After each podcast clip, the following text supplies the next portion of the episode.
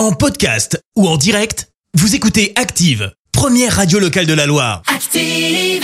Et place à l'info du jour qui fait du bien. Et ce matin, on s'intéresse à une décision contre le racisme dans le sport. Oui, ça vient de l'ancien attaquant anglais et actuel coach en Major League Soccer Wayne Rooney.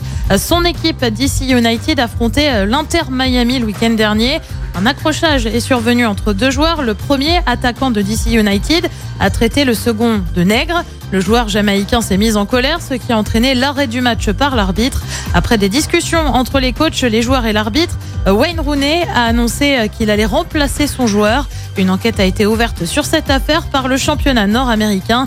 DC United a de son côté assuré que le club travaillerait en étroite collaboration avec la Ligue et l'Inter Miami pour résoudre le problème. Merci. Vous avez écouté Active Radio, la première radio locale de la Loire. Active.